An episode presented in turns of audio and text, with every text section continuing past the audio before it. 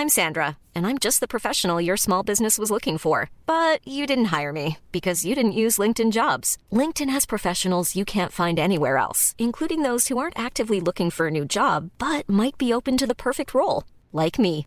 In a given month, over 70% of LinkedIn users don't visit other leading job sites. So if you're not looking on LinkedIn, you'll miss out on great candidates like Sandra. Start hiring professionals like a professional. Post your free job on linkedin.com/people today. Cet épisode de Chiffon est réalisé avec le soutien de Birchbox. Pour fêter l'arrivée du printemps, Birchbox est associé à la marque Les Petites pour créer une box qui va vous filer la pêche. Dès ce 1er mars, pour 13 euros, et sans engagement, vous recevrez une pochette en velours rose poudré dans laquelle Birchbox a glissé 5 essentielles beautés adaptées à votre peau. Dans la mienne, il y avait un pinceau Spectrum, un exfoliant de la marque Luxlem pour le cuir chevelu, un lait crème Embryolis, j'adore cette marque, et une crème de corps Rituals.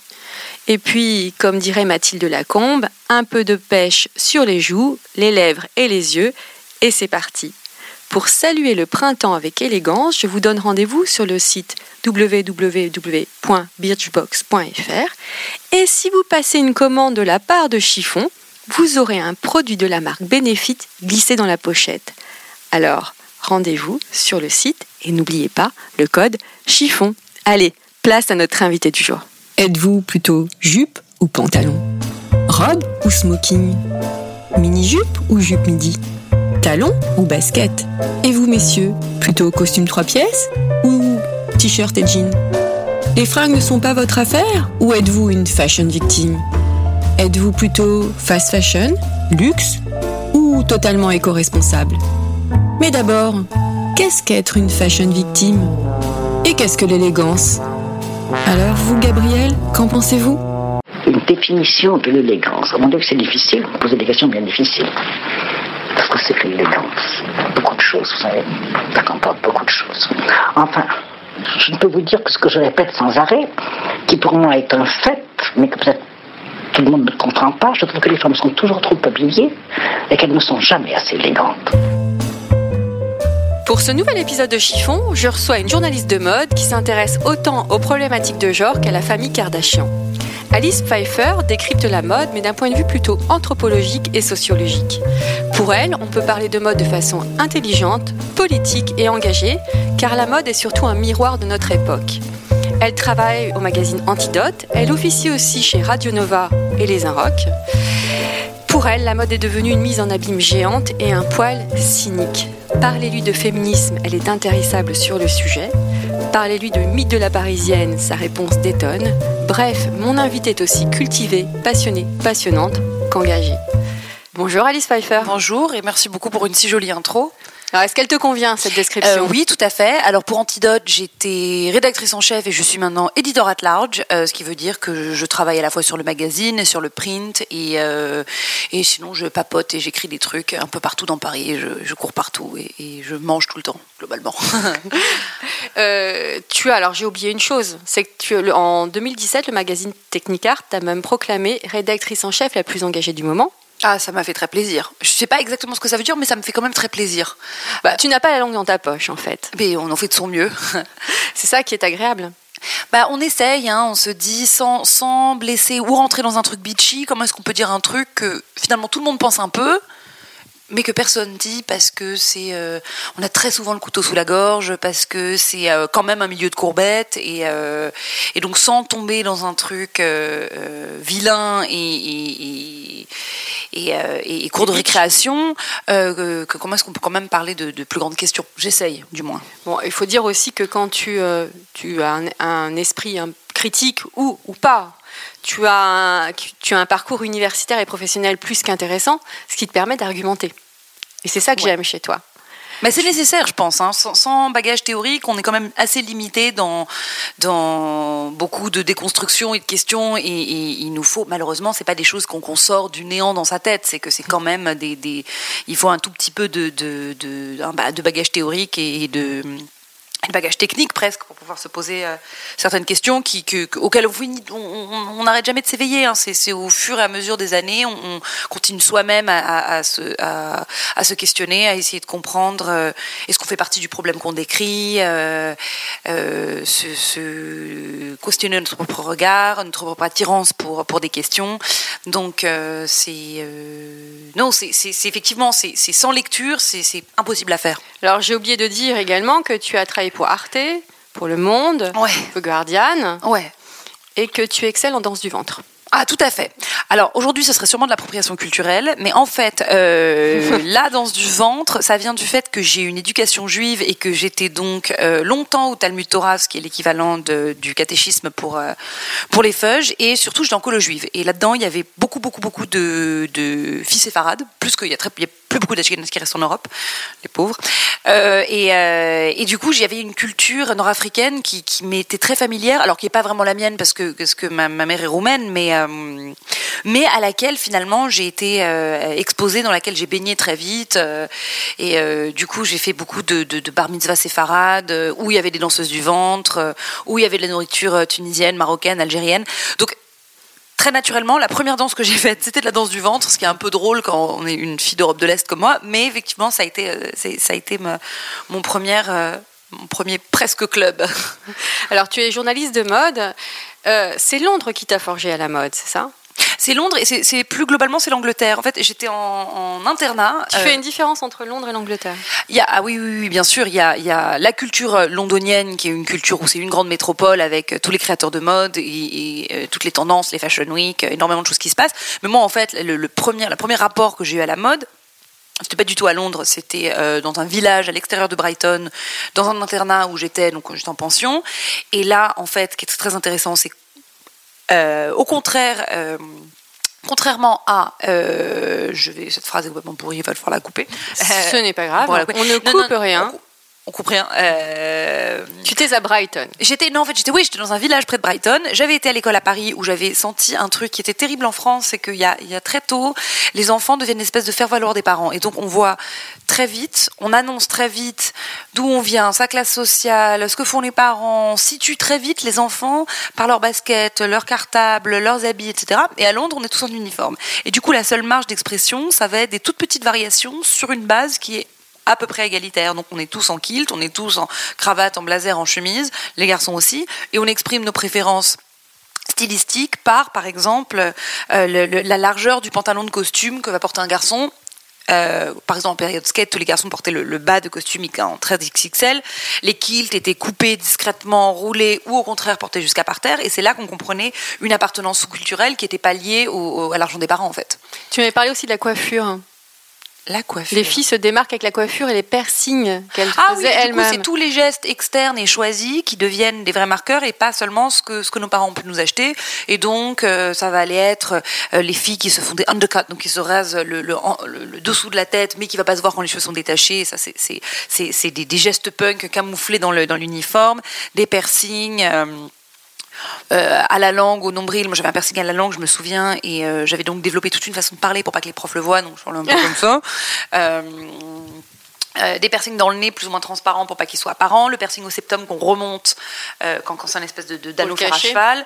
Euh, donc y il y avait cette culture là de, de, de, de, détournement punk à moitié visible et surtout c'était des, des, des, des, gestes choisis qui s'ancraient dans une culture plus large que juste être jolie donc c'était ça se rallier souvent à euh, un courant musical un courant culturel euh, ce qu'on aimait euh, de façon plus vaste que juste se mettre en avant et mettre en avant sa minceur, sa richesse, sa beauté. Tu avais quel âge à l'époque?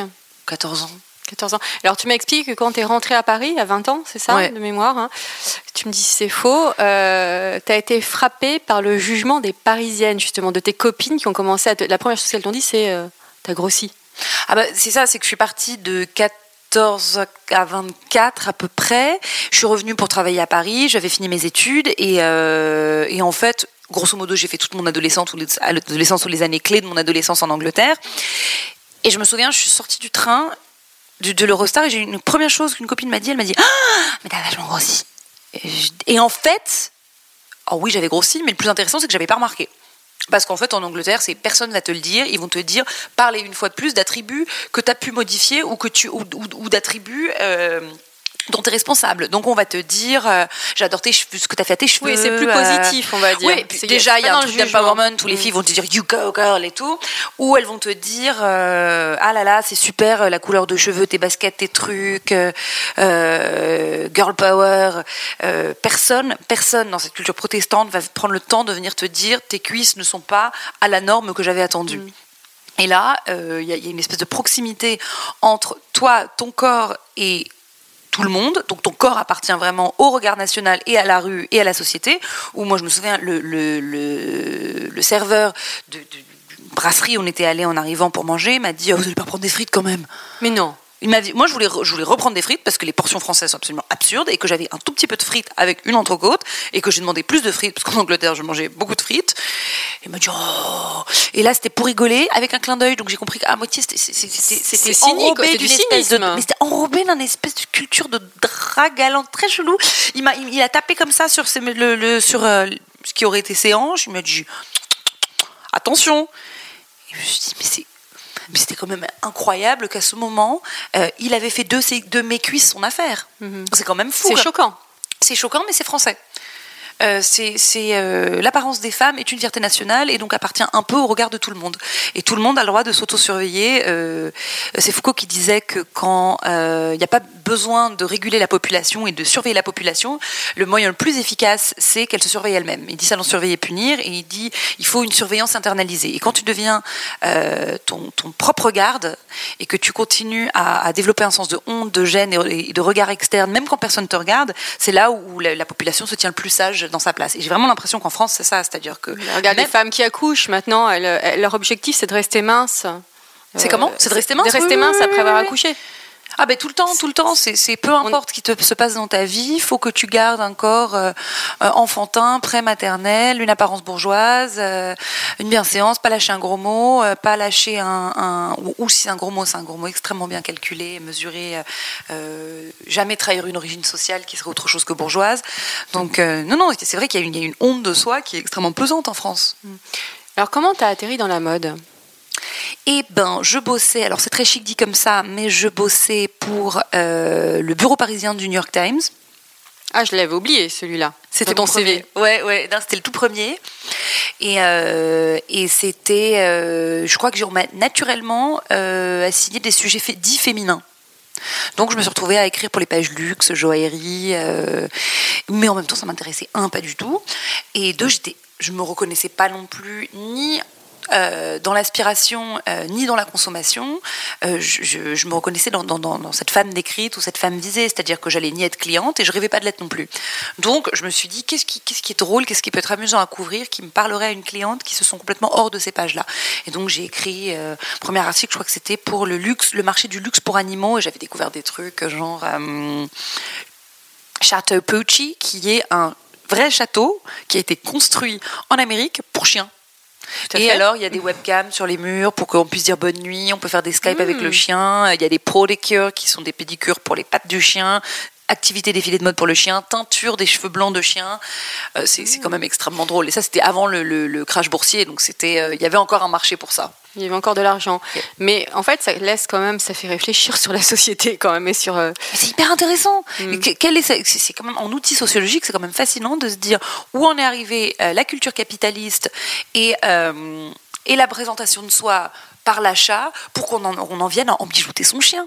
C'est Thorsten Veblen qui disait, qui appelle ça vicar- vicarious ostentation et qui a dit l'homme dans la société industrielle, en gros, a arrêté de s'en bijouter lui-même parce qu'il travaille et du coup, pour montrer son succès, il en bijoute femme et enfant.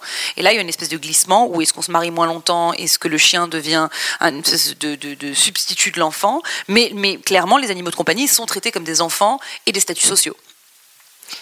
En fonction des races de chiens aussi. Il y a des Ah, codes en fonction des races de chiens. C'est pas, c'est pas n'importe lesquels. Euh, on- ils, ont des, ils ont des noms qui en disent long sur le propriétaire aussi. Euh, euh, non, non, c'est- c'est c'est très intéressant de se dire. Comment on traite tous les gens qui nous entourent et quel, faciliteur et, quel dialogue on crée entre euh, nous, le vêtement et, la personne qu'on est en train d'habiller. Ça, c'est vrai pour les enfants, c'est vrai pour. Euh, euh, c'est pareil, en ce moment, on regarde le nombre d'enfants qu'on voit sur Instagram, des gens La mise en scène de l'enfant La mise en enfant, bien sûr. Ça fait réfléchir. Bah, c'est un symbole de réussite aussi, comme un autre. C'est dire, ma fille est comme moi en miniature. C'est tout ton patrimoine et ta filiation que tu es en train de raconter via ta fille. C'est regarde comme j'ai des bons gènes, regarde comme j'ai bien bossé, regarde ma transmission, tout traduit une petite personne très jolie qui est comme mini-moi. Mais toi, quand tu vois ça, ça te fait peur, ça te fait marrer, ça t'horrifie, ça te, ça t'indiffère? Bah, en fait, je pense que c'est pas c'est pas la faute aux réseaux sociaux. C'est-à-dire que les, les, les on, croit toujours que le scandale est lié directement et créé par la, par le réseau social. Le réseau est juste le signe et la dernière expression en date d'un de, de phénomènes profondément humains. Euh, c'est-à-dire que, que euh, la fille qui met en scène son gosse, bon, aujourd'hui c'est sur Instagram, demain ça sera sur autre chose. Avant il y avait des, des beauty pageants, des, des concours de Miss. Euh, D'ailleurs ça se fait toujours pour les enfants. Le désir de s'affirmer via un autre et via un autre petit qu'on a modelé à son image. Euh, bon, ça, c'est vraiment pas nouveau. Euh, non, c'est le, processus complexe du narcissisme et de la femme. Euh, qui vieillit entre grosses guillemets dans une société qui est complètement agiste aussi.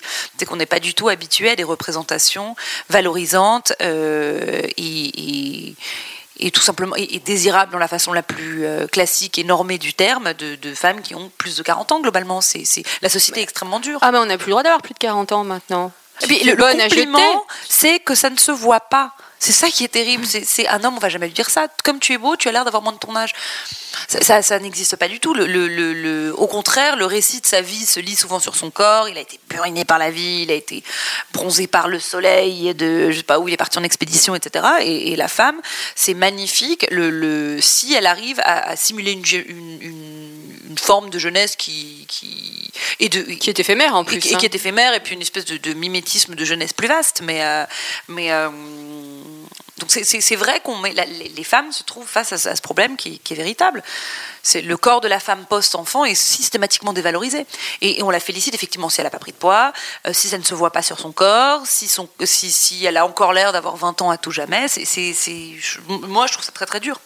Et qu'est-ce que tu penses de la chirurgie esthétique, euh, tout ce qui est injection, botox, etc. Est-ce que tu crois que toi tu en feras ou, ou non? Alors, en fait, pour moi, on ne doit on, est, on est absolument libre de faire absolument ce qu'on veut de son corps. C'est-à-dire que je suis pour se maquiller si on veut se maquiller. tu euh, n'es pas dans le jugement du tout, en fait. Tu es dans l'analyse. Je pense qu'il faut réfléchir. On est euh, dans une société qui a prédominance visuelle. Donc, comme on dit, euh, you can't be what you can't see en anglais. Le, on croit à ce qu'on voit très littéralement.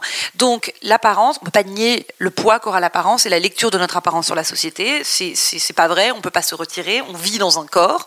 À nous de le modeler à notre guise pour qu'on se sente mieux. C'est pas à moi de dire à une fille non, tu es obligée de te sentir bien, pas maquillée, sans sport. Euh,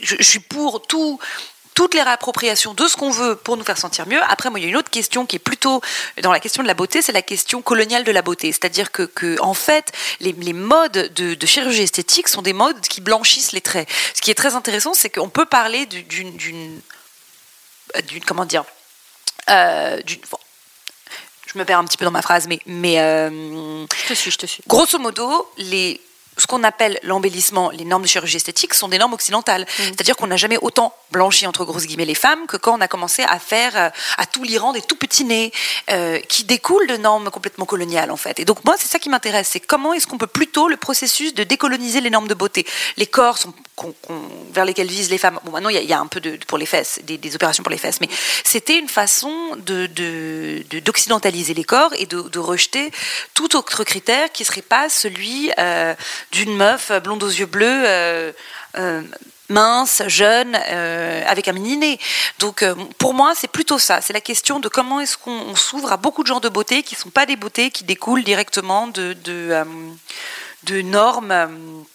Euh, de normes coloniales, je me répète, mais c'est mm-hmm. vraiment ça. quoi. C'est plutôt ça. C'est-à-dire que être plus belle, c'est quoi? C'est faire enlever un nez qui serait un nez qui raconte toute une histoire sémite. c'est faire... certaines femmes qui ont le nez un peu proéminent avec des bosses. Mais ça, dépend, aussi. mais ça dépend des cultures. C'est-à-dire qu'il y a des cultures sémites qui ont plus de nez.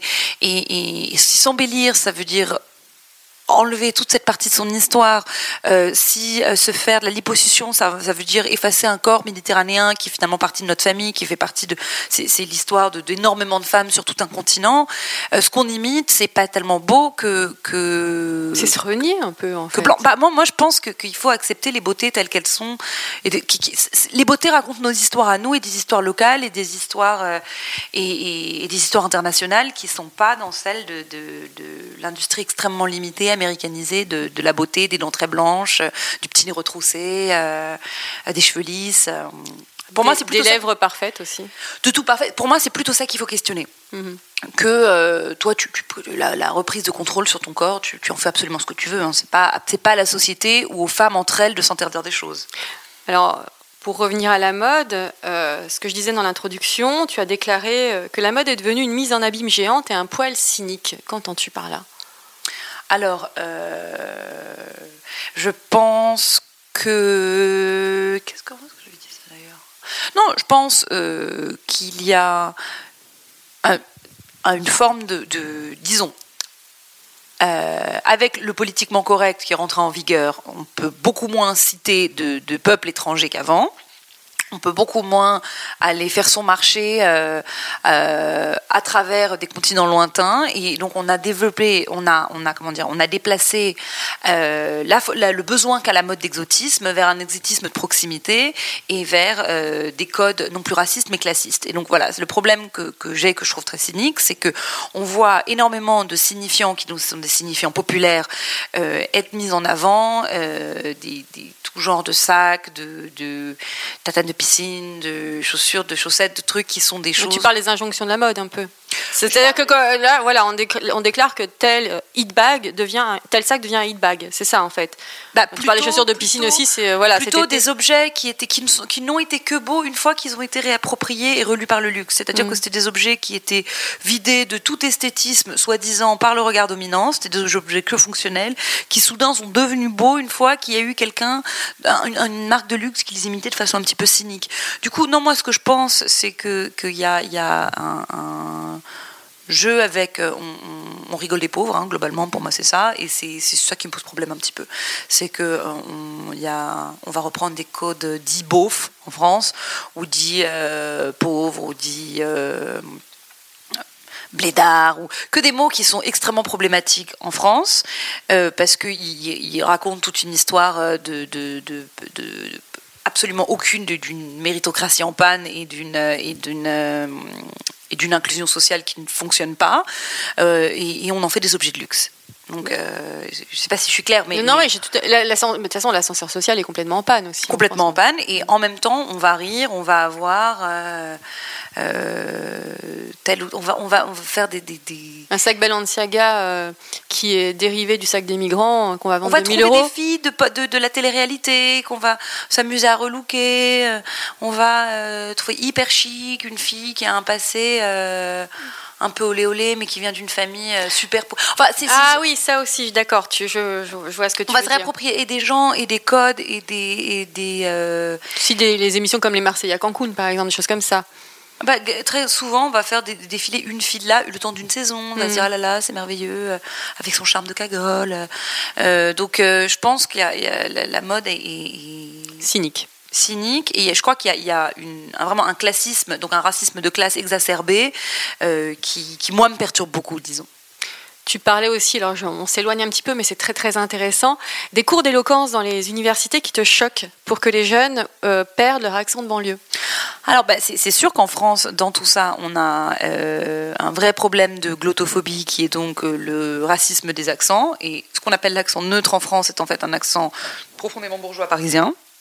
En Angleterre, on pourrait entendre un accent de euh, euh, Manchester à la télé, par exemple. En France, jamais on aurait quelqu'un qui, euh, qui a un accent marseillais, toulousain, à présenter les nouvelles. quelqu'un qui a un accent dit de banlieue. évidemment, le mot banlieue pose problème parce que c'est la, banlieue est diverse. Ça ne veut rien dire. Mais, mais, ça, ça, se traduit même jusqu'à des films comme le, film Eloquentia, que, qui, qui il m'a posé plein de questions, c'est-à-dire que euh, c'est un film qui donc va à Paris 8 alors oui, c'est l'université de Saint-Denis, mais c'est surtout une excellente université qui a été, dont le département de Gender Studies a été fondé par Hélène Sixou, qui a eu des personnes comme Franz Fanon ou Édouard Saïd ou Aimé Césaire euh, venir parler, qui sont étudiés. Donc il y a un programme qui est vraiment à gauche, vraiment progressiste. Et en fait, le cours et non pas leur apprendre euh, à, perpétuer ce savoir, mais c'est plutôt sur l'étude des genres, donc. Euh. Sur, ils sont très bons en mm. post-colonial studies, en littérature francophone, en littérature africaine. Enfin, ils sont ils sont très très forts et mais il y a un concours qui leur apprend à c'est un concours d'éloquence qui leur apprend à perdre leur accent de banlieue et, ou, étranger. Et c'est là où on se dit, mais est-ce que c'est vraiment nécessaire? Et en fait, là où c'est plus ambigu que, ça n'a l'air, c'est que euh, la personne qui dirige, euh, dans le film j'oublie son nom, mais la personne qui dirige le, le, concours me dit, mais vous croyez quoi? Alors on, me dit oui, effectivement, on m'a accusé de mépris de classe, mais en fait, vous croyez que vous allez être avocat au barreau avec un accent de. Si vous avez grandi en, Seine-Saint-Denis, vous pensez vraiment que vous allez pouvoir. Le tout avec un nom étranger? Vous pensez que vous allez pouvoir parler avec un accent euh, non parisien, non bourgeois? Il me dit c'est mort en fait. C'est moi, je sais que si vous voulez aujourd'hui euh, avoir un, succès et suivre un chemin un cheminement un peu plus élitiste, euh, cet accent-là va être un frein. Alors évidemment, ça pose énormément de questions de, pourquoi, pourquoi est-ce qu'on est encore là, euh, pourquoi tout marqueur, euh, tout marqueur non bourgeois fait tellement peur. Il n'y a qu'en France où le mot arriviste est une insulte. Je veux dire, c'est, dans tout autre pays, ça s'appelle un success story. En France, ça fait rire. Ça pose quand même énormément de questions sur pourquoi ce serait risible d'avoir une progression sociale. Alors pour toi, Pourtant, toi, tu évolues quand même dans un milieu qui est quand même roi de l'entre-soi. Le milieu de la mode Le milieu de la mode. Tout à fait. Oui, c'est vrai. Comment le vis-tu? Bah, alors évidemment, il faut, comme, comme je disais au début, il faut toujours se remettre en question, c'est-à-dire voir de quels privilèges on use, euh, qu'est-ce que ça veut dire que moi, en tant que fille euh, blanche et bourgeoise, me pose ces questions-là. Est-ce que je suis en train de voler le, un combat qui n'est pas le mien? Est-ce que je suis en train de m'approprier quelque chose? Est-ce que je suis en train de, euh, des, commandes et tout un métier qui marche en finalement prenant des questions dans lesquelles je ne suis pas directement victime. Alors ça, j'en suis évidemment consciente que je suis une bobo, mais j'essaye de le faire de façon à ne pas que traiter la mode comme le luxe parisien. Disons, j'essaye d'étendre euh, au maximum, euh, de regarder le vêtement dans toute son horizontalité dans toute son horizontalité et toute sa euh, largeur. C'est-à-dire que je regarde, j'essaye de regarder toutes les gammes de prix, tout, tout genre de salon, que ce soit de la mode éthique, de la mode. Euh, je te coupe. D'ailleurs, dans Antidote en 2016, tu déclares Je m'intéresse aux vêtements dans toutes ces sphères différentes. Oui, oui, oui, c'est ça. Ce qui m'intéresse vraiment, c'est donc le point de départ étant l'uniforme anglais et ses réappropriations et ses détournements. Je m'intéresse autant à ça qu'au marché de la mode dite modeste la mode religieuse. On entend par marché, marché de la mode dite modeste. En fait, la, la, mode modeste, c'est quelque chose qui, qui euh, est né, en fait, c'était le premier marché, étaient les, les juifs orthodoxes qui avaient des, des normes et des demandes qui étaient assez simples. elles ont besoin de vêtements qui sont assez longs, qui couvrent les poignets, euh, qui couvrent les clavicules. Et donc, qui a explosé quand euh, c'est surtout le, ça a commencé à viser de plus en plus ouvertement euh, un marché musulman. Et là, il y a une terreur politique, les gens ont eu très très peur. Mon Dieu, ces femmes en hijab, le retour du voile, etc. Alors qu'en fait, c'est un marché qui est, qui est super vieux et, le corps couvert n'appartient pas à seulement la religion musulmane, hein, c'est toutes les religions. Dans toutes les religions, les femmes pieuses, euh, en général, sont couvertes. C'est pas, euh, c'est, la même chose chez les juifs. Euh, les femmes juives portent une perruque. donc, mais c'est vrai que ça fait énormément de bruit au moment où Laurence Rossignol, ancienne ministre, des droits des femmes s'est dit a découvert que certaines marques fabriquaient des hijabs et c'est un, scandale pour elle c'était terrible alors qu'en fait c'est un marché qui, qui est pas du tout neuf et qui a toujours existé en fait bien sûr. Et puis, si, ce n'était pas déclaré tel comme, tel quel, il y avait évidemment des marques qui, fournissaient exactement, euh, qui fournissaient ces femmes-là euh, avec ces besoins-là. Alors, tu déclares autant écouter Skyrock que France Culture. Ouais, et euh, Génération plus ces jours-ci, mais oui. et est-ce que cette comparaison était à l'image de ta garde-robe? Oui, euh, alors, j'essaye d'avoir un mélange. Seulement, encore une fois, euh, il faut que je me pose la question euh, du, du, mimétisme. Si je commence à porter que du sportswear de la tête aux pieds, alors que j'ai une facilité à porter du sportswear parce que c'était à la mode dans les années 90, parce que c'est des baskets que j'avais pas eu à l'époque. Peut-être parce que tu aimes ça aussi. Oui, oui, mais il faut que je, mais, mais la frontière est fine entre en porter un peu et me faire un total look qui serait presque gênant parce que je reviens dans précisément ce que je dénonce, c'est-à-dire la bobo déguisée en banlieusarde. Et en même temps, qu'est-ce que ça veut dire bobo? Est-ce que ça a un sens encore maintenant? Bah, c'est une trentenaire, je reste une trentenaire qui bosse dans la mode. Tu, tu es une millennials. Mais il faut, il faut que je me pose cette question quand même, c'est-à-dire que je peux le faire, mais il faut que je le fasse de façon pareille, un petit peu consciente, de me dire, effectivement, je porte plein de baskets, je pense effectivement c'est que mes parents voulaient pas m'en acheter quand j'étais plus jeune, et du coup maintenant je suis, je suis ravie de pouvoir euh, euh, avoir euh, enfin euh, telle ou telle paire de Adidas ou de Nike ou je sais pas quoi, mais il faut pas non plus que je rentre dans une euh, Caricature. dans une, une- une caricature qui serait une caricature sociale finalement, et que je le fasse avec un minimum de recul, que j'en porte un peu, mais que je le fasse pas non plus de façon Mais en même euh, temps, gênante. si t'es bien dedans, Je suis bien dedans, mais il faut que je, je me rende compte. Je pense qu'on peut tout porter. Seulement, il faut se rendre compte avec quel symbole on joue, euh, quel code on envoie consciemment ou pas de soi, euh, qui est-ce qu'on dénigre, qui est-ce qu'on imite. Euh, pour moi, c'est pareil. on- c'est pour l'appropriation culturelle, c'est encore une autre question, mais, je pense qu'il faut être conscient des codes qu'on est en train de manier, tout simplement. Et alors, il faut savoir en jouer, il faut pas être surpris. Si je choisis de de récupérer euh, telle ou telle féminité qui est ultra codifiée et lourde symboliquement, je le fais. Si, je veux m'habiller de façon sexy, etc., je, je peux évidemment le faire. Seulement, il faut être consciente de, de et travailler consciemment autour de ça, de ce que représente euh, la femme sexy dans l'espace public en France, dans un pays méditerranéen, être consciente de- des- enjeux, des, de, de, euh, pour choisir de s'en affranchir, de le détourner, de le faire de façon consciente. Mais euh, non, je pense toujours il faut savoir avec quel code on est en train de jouer, tout simplement. Et donc le matin, quand tu es devant euh, ta garde-robe, tu, tu réfléchis à qui tu vas voir, à ce que tu vas faire.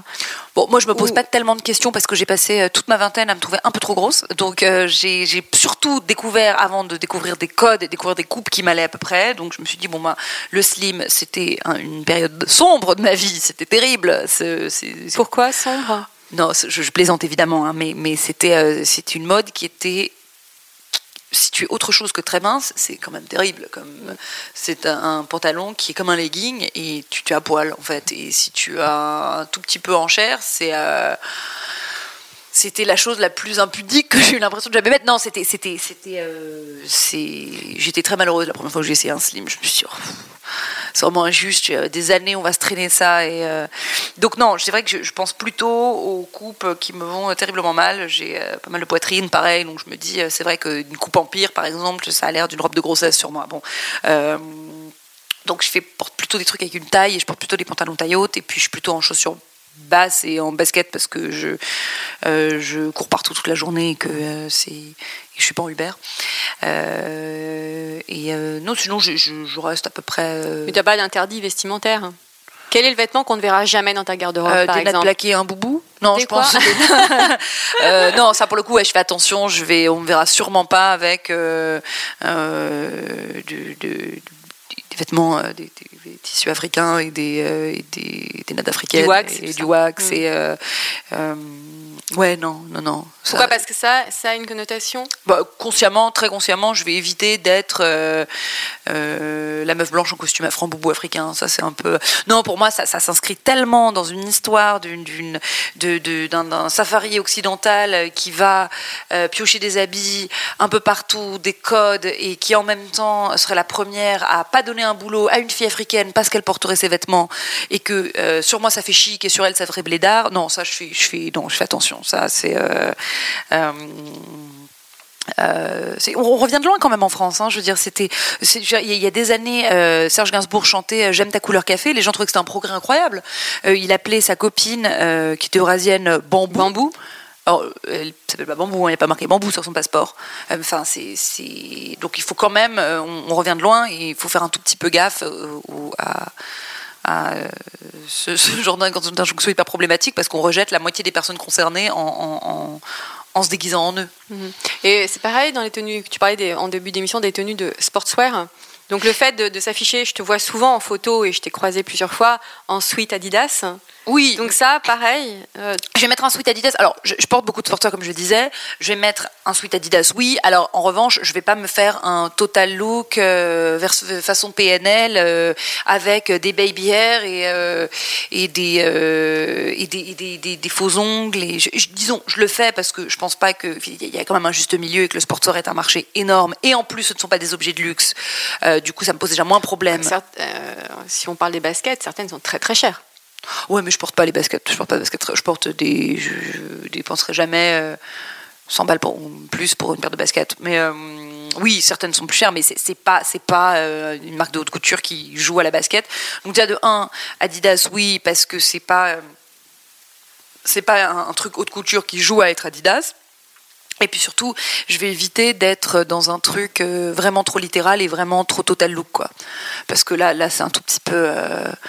Euh, c'est- oui, c'est un tout petit peu ridicule. Mais si c'est un t-shirt, je me dis, c'est- quand même vaste le monde du sportswear. On est tous en basket pour un milliard de raisons, d'habits, de fonctions différentes, euh, pour le sport, euh, pour le dimanche, pour être en jogging chez soi. Euh, mais non, mais je vais éviter de le pousser jusqu'au maquillage, aux ongles, aux cheveux. euh. Et quelle est la tenue dans laquelle tu te sens hyper bien? En pyjama dans mon lit. Avec ton chat sur les genoux Avec mon chat sur les genoux, avec l'ordinateur dans le lit. Non, non, euh, globalement en pyjama chez moi. hein. Ça, c'est. euh, je passe beaucoup de temps, je suis très casanière. euh, j'écris chez moi. euh, Tu es en train de casser tous les mythes de la rédactrice en chef, en fait. Ah, je suis pas chic Mode. Ah ouais, non, non, non, non, non, non. Mais de toute façon, depuis 2008, depuis le crash boursier de 2008, euh, les, les filles ont pas gagné l'argent. C'est-à-dire que le- la, la rédactrice en chef richissime, je l'ai, je n'ai pas rencontrée en fait. Ça- surtout vu la situation de la presse actuelle. euh, Non, c'est ça. C'est qu'en fait, elles, elles, euh, les filles sont en vélo, euh, en Vespa à la rigueur, mais euh, la fille avec le ou alors très bien mariée. Ouais, mais du coup, c'est le, le, le, le- c'est plus un métier rentable pour les gens qui y travaillent, sauf si on fait du consulting, j'imagine, de très haut niveau, qu'on est PDG ou mais la presse même, non, pas du tout. Justement, tu es plutôt tote bag ou hit bag? Oh, sac à dos. Sac à dos. Sac à dos, non, j'ai des problèmes de dos. euh, je suis une, une, une vieille grand-mère et j'ai euh, mal, mal au dos depuis mes 18 ans. En général, je suis hypochondriaque et j'ai mal partout. Donc, euh, je m'imagine toujours aux scolioses que je peux avoir. Donc, non, je mets des sacs à dos parce que je me dis que je ne vais pas mourir de sciatique plutôt. Quel est ton dernier achat? Mon dernier achat, euh, qu'est-ce que j'ai bien pu acheter? J'ai euh, sûrement des hauts euh, Hit Tech chez Uniqlo, euh, des sous-vêtements, je pense. Euh, j'achète pas des masses de fringues. euh, et les seuls trucs que j'achète en neuf, parce que j'achète principalement de la fripe, euh, ça va être vraiment des sous-vêtements, des maillots de corps, des culottes, des chaussettes. Donc euh, non, je pense que j'ai acheté, oui, je pense que j'ai acheté des hauts, des, des, des, des sous-pulls d'Amar et Uniqlo. Qu'est-ce que c'est sexy T'es très seconde main en fait. Très, parce que pour moi, c'est la façon la plus éthique et, euh, et abordable de, faire quelque chose de green. Genre que c'est des vêtements qui ont déjà existé, qui ne génèrent aucune production, qui n'ont pas d'empreinte carbone. Euh, Il faut juste récu- la récup. Pour moi, c'est le, la vraie solution à beaucoup de choses, parce qu'en fait, la mode green coûte en fait coûte cher. Normal parce que H&M produit dans des conditions désastreuses, brade, brade ses prix et que du coup, c'est, c'est, c'est, euh, personne peut faire concurrence à ça dans, dans des conditions respectueuses. Du coup, c'est malheureusement ça, ça, ça reste un, un- ça reste un luxe de, de s'habiller green, sauf si tu vas euh, ouais, tu vas tu vas faire des piles de fripes, que tu les rafistoles, que tu achètes des pulls que tu recoues T'as des toi-même. bonnes adresses de friperie? Parce que ça, c'est un. Ça Euh, des bonnes de Alors oui, moi j'aime beaucoup Neptune hein, euh, pour la vaisselle, pour absolument est-ce tout aussi. Neptune, c'est un endroit super, euh, je crois, qui, qui a Montreuil et qui favorise l'aide des gens en réinsertion. Et, euh, et c'est euh, et j'ai acheté tous les meubles chez moi, la vaisselle, des fringues, des bouquins. Et c'est un peu comme Emmaüs, mais en moins connu des, des bobos. Et c'est formidable. Sinon tous les marchés aux puces. euh, Bon, Guérissol, c'est devenu une espèce de chaîne maintenant, mais on trouve quand même des trucs euh, euh, au prix juste. Hein. C'est, les pantalons coûtent 3 euros, je sais pas quoi là-bas. Donc, euh, Que- Quel est ton rapport aux vêtements? Est-ce que tu es très très attaché? Est-ce que c'est quelque chose en fait qui te t'indiffère? Est-ce que euh, si ta garde-robe brûle, est-ce que tu vas nous en faire une maladie ou euh, Ah non, pas du tout. Non, non, pas du tout. Euh, non, non, je, je suis pas très très attachée à mes vêtements. J'ai juste, comment dire, je suis, moi tant que j'ai des cheveux et euh, du mascara sur moi, je crois que ça va. Euh, non, globalement, j'ai jamais. euh, ça met tellement de temps à s'aimer, à être bien dans sa peau et surtout à s'en foutre un petit peu que aujourd'hui, le truc le plus merveilleux, le plus féministe que j'ai réussi, à faire, c'est être pas tellement intéressée par mon poids et ma ligne et bon évidemment je suis contente si j'ai bonne mine et que que tout va bien. je pèle pas et je peux encore de pellicule tu vois mais mais euh, mais globalement euh, il m'a fallu des années pour me désintéresser un peu euh, de d'être jolie ou mince parce que en fait je suis juste occupée à faire d'autres trucs. Et à 20 ans j'étais au régime je regarde j'étais- après l'Angleterre surtout je me posais un milliard de questions de ah mais mes cuisses comme si mes cuisses se touchent et aujourd'hui ce qui est formidable c'est que je pense que tout se construit. Et, et mes comme euh, c'est- ça, ça évolue surtout, mais les relations, tout se construit autour de, de- j'espère, pas mon apparence en premier lieu. Oh, c'est super si je, je suis avec quelqu'un qui me trouve jolie, c'est très bien, hein, mais euh, Mais tu es très jolie. mais ça, je m'en, ouais, ça- merci, mais je sais, je sais pas, je sais pas, je pense que je suis, euh, je suis ok quand je suis maquillée, apprêtée, que comme la plupart des filles en fait, c'est-à-dire que je me réveille pas en me disant waouh, mais après maintenant je sais mettre de l'eyeliner dans un métro qui bouge et, euh, Ah, et m'occuper de mes cheveux, du coup, euh, du coup, j'arrive à un résultat qui me va, mais j'espère juste que ce sera pas le centre de ma vie, disons. Que penses-tu finalement de l'expression être à la mode? Oh, c'est absurde. Je sais pas ce que ça veut dire. Euh, être à la mode.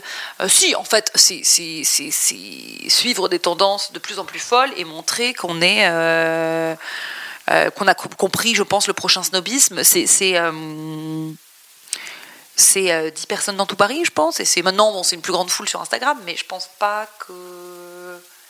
C'est capter un moment très précis dans le cycle de dégoût, récupération. C'est-à-dire qu'on aime, on adore, c'est popularisé, les masses adorent, donc on le déteste et on le redécouvre. Et c'est vraiment pour moi capter le bon moment de ce cycle où on est en train de redécouvrir ce que certaines personnes sont encore en train de mettre au premier degré et, euh, et d'en refaire quelque chose au, au deuxième degré, cynique, drôle, cool. euh, euh, type euh, le, le mulet qui est en train de revenir ou je sais pas quoi Euh, donc c'est un petit peu cynique Alors, quand on parle de Parisienne, tu es en train d'écrire un livre sur la Oui. Parisienne qui sortira en septembre prochain? Oui chez Stock. c'est ça chez Oh Stock J'ai tout retenu. t'as tout retenu En fait. merveilleuse Quelle est ton, euh, ton ta vision de la Parisienne est très très très très intéressante. Ah bah c'est très gentil. Euh, moi, ce qui, alors le, le point de départ de ce bouquin, c'était de se dire quelle est cette construction mondiale marketing incroyable qu'est le mythe de la Parisienne, euh, qui est un mythe qui a donné des livres comme French Women Don't Get Fat, euh,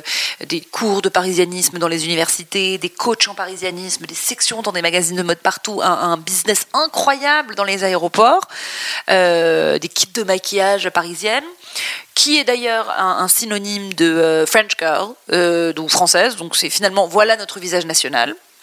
Et voilà notre identité féminine nationale, notre Marianne, notre mascotte, la, figure de proue finalement d'un pays centralisé, puissant, euh, à descendance aristo. Euh, la voilà toute condensée dans un mythe d'une femme, euh, d'une femme enfant, maigrelette, qui ne travaille pas. Et alors, une fois de plus, je je dis pas que- que- qu'elle n'a pas le droit d'exister, je suis sûre qu'il en existe. Euh, Ce que j'aimerais, c'est qu'il n'y ait pas une parisienne, mais des parisiennes et une pluralité d'options et surtout une pluralité de françaises, de, visages français, parce que de façon plus vaste, euh, ça participe à l'exclusion de 90% des femmes, parce que euh, le, sous-texte d'une fille qui te dit ne t'occupe pas de tes cheveux, ça fera comme si tu avais passé vraiment une nuit de folie hier. Alors, encore une fois, ça peut être très joli. Cette fille n'a pas les cheveux crépus. Hein, c'est clair, c'est le problème, c'est que c'est qu'elle, c'est pas une fille avec une touffe et des bouclettes, hein, parce que ça, c'est vraiment un commentaire de cheveux lisses. Encore une fois, c'est, j'aimerais qu'on m'explique un modèle qui, qui aille à tous les corps. Ne porte pas de soutien-gorge. Mais le pas de soutien-gorge, mais ça marche au-dessus du B, c'est impossible en fait. Pareil, si tu veux une cachemire sur peau, donc tu as le temps de, Avec un grand col V. avec un grand col V, donc tu as le temps. Tu as déjà essayé de laver du cachemire chez toi et de le, le- le faire sécher à, impossible. À plat. Ça veut dire faire sécher à plat, ça veut dire que tu as ou le temps de le faire ou tu l'emmènes au pressing. Euh, donc on n'a vraiment pas les mêmes emplois du temps. Et un autre détail, euh, il faut avoir de l'argent, le budget Bah, pour c'est s'acheter ça. un cachemire. Donc, exactement. Le cachemire, ça coûte cher, ça coûte cher à entretenir. Euh, le sac Chanel, le sac Chanel, pi- pire encore, où ils vont te dire vintage de ta grand-mère. Ça veut dire que tu avais une grand-mère qui portait du Chanel. Donc, en plus de ça, il faut surtout pas être parvenu, comme on disait. Donc, il faut venir d'argent, l'afficher, mais pas trop. Euh, être il y a un sous-texte qui est très hétéronormé aussi. Habite-toi dans les vêtements de ton mec, était genre bon déjà donc un, je suis hétéro, deux, j'ai un mec. Bon, euh, tu n'as pas besoin d'avoir un uniforme de travail parce qu'en fait, je, pareil, porter un panier en osier et des talons, des talons aiguilles et un perfecto euh, et des vêtements d'homme. Je sais pas dans quel bureau tu travailles, mais c'est quand même un nombre d'industries limité où tu peux arriver habillé comme ça.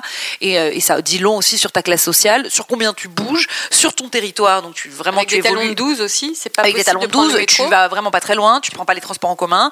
Tu n'évolues que dans deux, deux ou trois arrondissements maximum.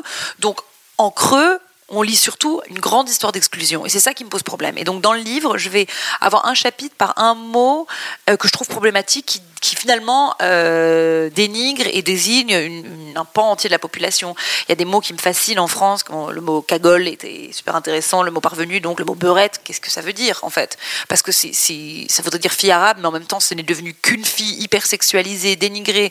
Euh, de, finalement de trois pays d'anciennes colonies. Enfin, c'est extrêmement gênant parce que ça empêche aussi tout métissage dans l'idéal parisien, euh, tout progrès social, euh, toute bourgeoisie non blanche ou euh, non française. Donc, le mot gazelle, qu'est-ce que c'est? C'est horrible. donc, et tout ça, on voit une organisation en silence d'un rejet de, de beaucoup d'âge, beaucoup de corpulence, beaucoup de couleur de peau, beaucoup d'origine sociale qui, euh, qui, euh, qui, qui, est encore lié au fait qu'aujourd'hui, quand il y a très peu de Miss France Noire et quand elles ont des Miss, il y a des Miss France Noire, elles se font insulter, comme Sonia Roland qui avait euh, reçu des enveloppes de merde, c'est formidable. Voilà ce que ton visage m'évoque, hein, ce qui m'a marqué sur l'enveloppe. qui a une idée de l'assimilation et qui, et, aucune façon de le faire à côté. En Angleterre, on a des success stories de filles qui portent des hijabs à la télé-réalité, euh, et ça pose aucun problème. En France, ce serait impensable. Euh, donc, ça, empêche euh, des, des, Mariannes d'autres pays, d'autres descendances, et c'est problématique vu qu'on est un pays qui est extrêmement multiculturel, qui est extrêmement riche, qui bouge beaucoup, et puis qui est un ancien pays colonisateur. Du coup, on ne peut pas dire que ce soit le règne des franco-français aujourd'hui, donc euh, pas le règne, que ce soit que franco-français. Euh, donc, euh, ouais, voilà, donc c'est partir du point de départ de ce personnage pour essayer de comprendre le portrait en creux de, la française qu'on ne veut jamais voir. Puis finalement, ça exclut aussi les provinciales la province, évidemment. c'est très marrant. C'était en j'avais fait un, un article là-dessus sur cette expression qu'ont les Anglais qui s'appelle Is he gay or is he French? Et, euh, donc est-ce qu'il est pédé ou est-ce qu'il est français? Et en fait, ce que j'ai découvert, c'est que le Parisien paraît efféminé aux yeux du monde, non pas parce qu'il est gay, mais parce que euh, il a une bien plus grande hantise de faire beauf que de faire homosexuel. Et qu'en fait, le Parisien bobo euh, n'est pas et pas terrifié de, de, faire faire péder entre guillemets ça le ça l'embête pas plus que ça en fait parce que euh, c'est c'est vraiment c'est pas le, le il y a une certaine confusion des genres hein, pour les dans la mode bobo mais ce qu'ils ne font pas c'est beauf. Et alors ça beauf c'est un mot qui est terrible c'est ça veut dire à la fois quelqu'un qui vient pas de Paris qui vient euh, d'autres choses que de la grande bourgeoisie. Euh, donc il y a, y a un mépris de la province la province mot quand même très gênant. Ça veut dire quoi en fait? C'est tout sauf Paris? Euh, c'est une masse distincte euh, une masse un peu difforme comme ça. En fait, il faut prendre ton passeport pour aller en province. C'est un peu ça. Non, mais c'est vraiment ça. Mmh. Avant, c'était n'importe quoi au nord de périphérique. Aujourd'hui, c'est euh, post-gentrification, c'est euh, tout, tout leur semble être une brousse géante en fait. Ils voient à peine la différence, ils ne sauront jamais placer les, les, villes sur une, sur une carte. Donc oui, oui, évidemment, évidemment, il y a, il y a, il y a la, la, provinciale et, et, euh, et un autre, une autre figure complètement exclue. La cagole en fait partie. Alors, tu, disais tout à l'heure que les réseaux sociaux, c'était pas si mal que ça finalement, mais ne trouves-tu pas quand même que ça véhicule une mode qui est de plus en plus normée? Il faut être justement euh, mince, blanche, avoir un intérieur suédois, euh, avoir ton sac Chanel. Euh, ça revient un peu au mythe. Mmh, oui. Finalement, est-ce que ça. Mais en fait, peut ça, pas faire un, parallèle avec le mythe de la parisienne? Je pense que ça exclut quand même pas mal. Instagram, c'est un, d'une part un miroir des choses qui se passent. Donc ce mythe que, que, tu décris là, en fait, ça a toujours été la une de tous les féminins. Euh, exact. Rappeler que quand il y a une femme non blanche en couve d'un magazine de mode, euh, les gens vont te dire qu'il ne se vend pas. Bon, euh, ça c'est vrai, ça se vérifie? Apparemment, mais après c'est une éducation à faire, c'est-à-dire que, que euh, si, euh, enfin ça, ça, marche dans les deux sens. Dans ce cas-là, l'Orléans de Christon Blanche s'identifie pas non plus à la fille de la couverture, hein, mm. donc il faut voir à qui on parle et à quel marché. Euh, ça veut dire qu'on, évidemment que, que tout le monde a envie de se reconnaître, mais ça veut dire que de, de, de facto, t'es pas très intéressé que la fille non blanche se, se, reconnaisse dans ton magazine. Dès que tu mets en priorité, enfin c'est c'est un, autre, un autre débat. Hein. C'est un autre débat, mais. mais, mais euh... Regarde les spéciales rondes. Mais de que ça veut dire les numéros spéciales rondes ah, Moi, c'est terrible. Et ça voudrait dire, déjà, il faut faire un effort, de, de vu que c'est ce que toutes les filles non blanches, toujours eu, ce que toutes les filles non blanches ont toujours eu à faire, faudrait faire un effort de, de nous aussi. Euh, en tant que meuf représentée absolument partout, euh, de pouvoir euh, un tout petit peu tordre son regard et sa projection et essayer de trouver, euh, d'arriver à s'identifier avec des valeurs qui ne sont pas des valeurs aussi littéralement physiques de, de filles d'un peu partout. Pourquoi est-ce qu'on ne peut pas admirer la beauté de Lupita Nyong'o qui est juste objectivement une meuf canon? Je veux dire, mm. c'est pas, c'est juste pas obligé d'avoir sa couleur de peau pour me dire waouh, c'est ça, c'est un vrai canon de beauté. Et euh, donc je pense que d'une part, ouais, ça a montré euh, beaucoup de, de ça, ça, ça, a évidemment euh, renforcé un, un, genre de discours, un genre de vie, un genre d'influenceuse avec un cappuccino, avec sur une couette blanche, de sur une, voilà, des toasts à l'avocat.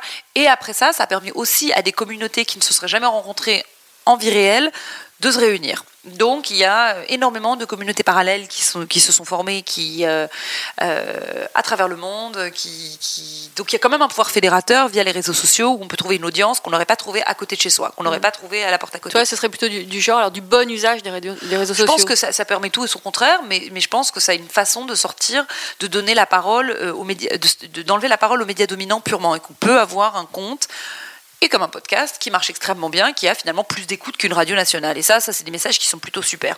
Et après, on peut à soi chacun de se réapproprier euh, ce que la culture de consommation et la culture Instagram fait euh, de façon presque comique, d'en faire, euh, de dénoncer plein de choses, euh, d'en rire, ben, comme tu le fais, de, de, te montrer face caméra, sans maquillage, en train de parler hyper franchement, mmh. alors que c'est une culture qui vénère la beauté et qui facilite la beauté telle qu'on l'entend classiquement, donc avec des filtres, des pour te donner meilleure mmh. mine, plus jeune, machin.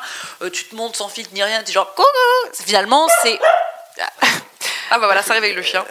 Euh, finalement, tu peux en faire un truc plus subversif, doucement subversif euh, et qui démontre exactement ce que, ce que le, le médium, vers quoi le médium essaye de te pousser parce que tout médium a des normes, euh, des normes implicites et, et, et en quoi tu, t'en détournes, tu vois. C'est, de dire bah ouais c'est la merde j'ai pris 5 kilos à Noël j'ai euh, j'ai des... trop de dinde euh, voilà ça c'est un double menton euh, non je pense qu'on peut en rire un peu et donc, je pense que chaque humain est conscient aujourd'hui de ce petit potentiel de détournement. Et euh, tant qu'on en joue de façon un peu, euh, un peu éveillée, amusante, euh, moi je suis très contente d'entendre des voix alternatives. Et, et sans réseaux sociaux, on n'aurait pas eu des mouvements comme MeToo, Balance ton port. Il n'y aurait pas chiffon non plus. Il n'y aurait pas chiffon, c'est sûr. Il y aurait eu que des grandes dominantes qui ont accès à une tribune dans le monde pour ouvrir leur gueule. Et il n'y aurait pas eu de réponse potentielle parce qu'on n'avait que ces, ces médias-là avant pour parler.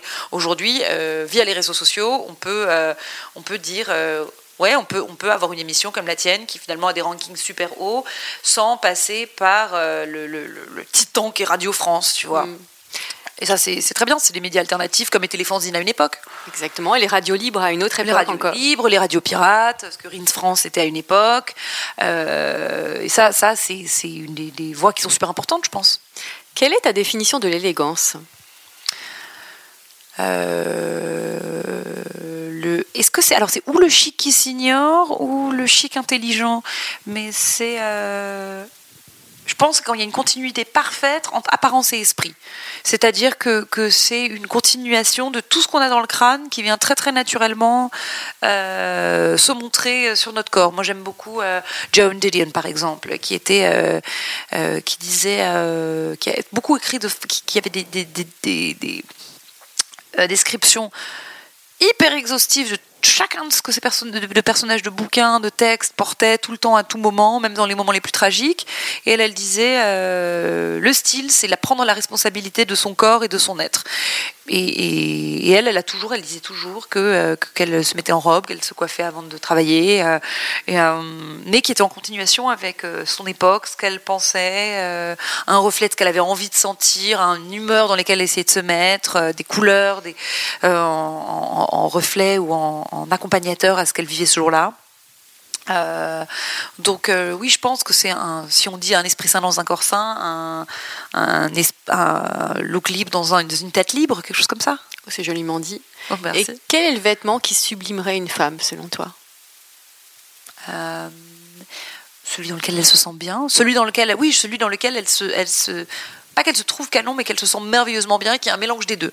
Euh, C'est-à-dire qu'un vêtement qui te fait mal ou qui te tient pas chaud, c'est franchement inutile. Euh, un vêtement qui est que une espèce de couverture géante, bon, c'est sympa, mais euh, et non, je pense c'est vraiment la rencontre de se, sentir bien et de, se sentir puissante et formidable en même temps.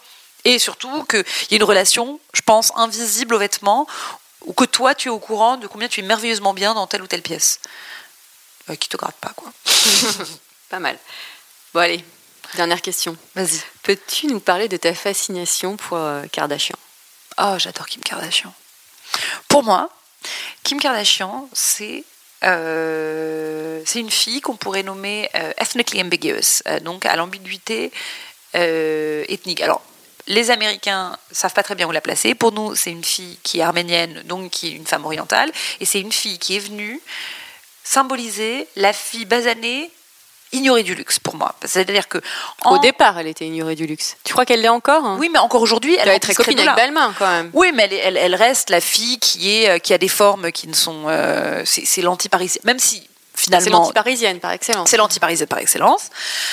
Euh, Je crois qu'elle est un peu fâchée avec Paris, en plus, hein, depuis ce qui lui était arrivé. Oh, bah, ça m'étonne pas, euh, la pauvre. Mais, mais non, ce qui est très intéressant avec elle, ce qui me fascine, c'est que ici en France, on la lit comme une fille, euh, j'imagine nord-africaine ou orientale.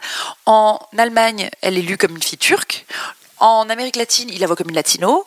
Et partout, ça va être cette fille qui est un tout petit peu basanée et ignorée du luxe. Et c'est, est-ce que c'est la fille, est-ce que c'est, pour moi, je lirais à tout jamais l'immigrant, l'immigré de deuxième génération, ou euh, euh, la fille qui a, qui est, qui est un petit peu partout, qu'on n'arrive pas, qui est euh, Insaisissable, peut-être. insaisissable et étrangère à l'intérieur d'un pays qui veut pas vraiment d'elle.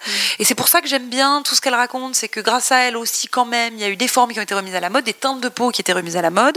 Euh, Elle, a, elle, a, elle porte du col, elle a du maquillage un peu plus foncé. Elle a, et, et je pense qu'elle parlait à énormément de filles qui se reconnaissaient pas dans euh, ces normes maigrichonnes d'avant et qui elle revendique justement et extrêmement fièrement de n'avoir pas perdu un gramme.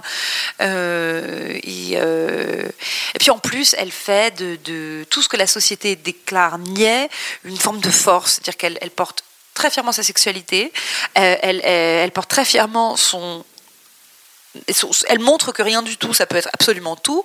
Elle me dit, elle me dit non, elle me dit absolument pas. Tu ne l'as pas interviewée. Non, tu l'as Ah jamais croisée c'est mon rêve. Une fois, j'ai vu Chris Jenner et j'ai fait un selfie avec elle. J'étais hyper contente, mais ça s'arrête là. Euh, non, elle dit euh, ah, je suis toujours très focus quand je travaille.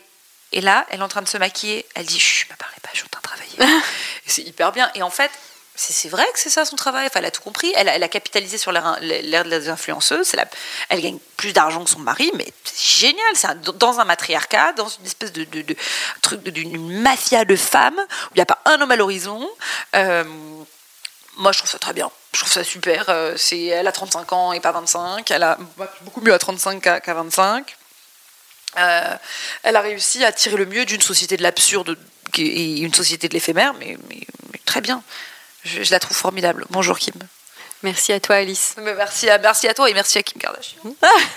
On essaiera de lui transmettre le message. Et voilà, encore un nouvel épisode de Chiffon qui s'achève. Je vous retrouve très bientôt pour un nouvel épisode avec un homme ou une femme. Je ne peux vous en dire plus, je laisse monter le suspense. À très bientôt. En attendant, portez-vous bien.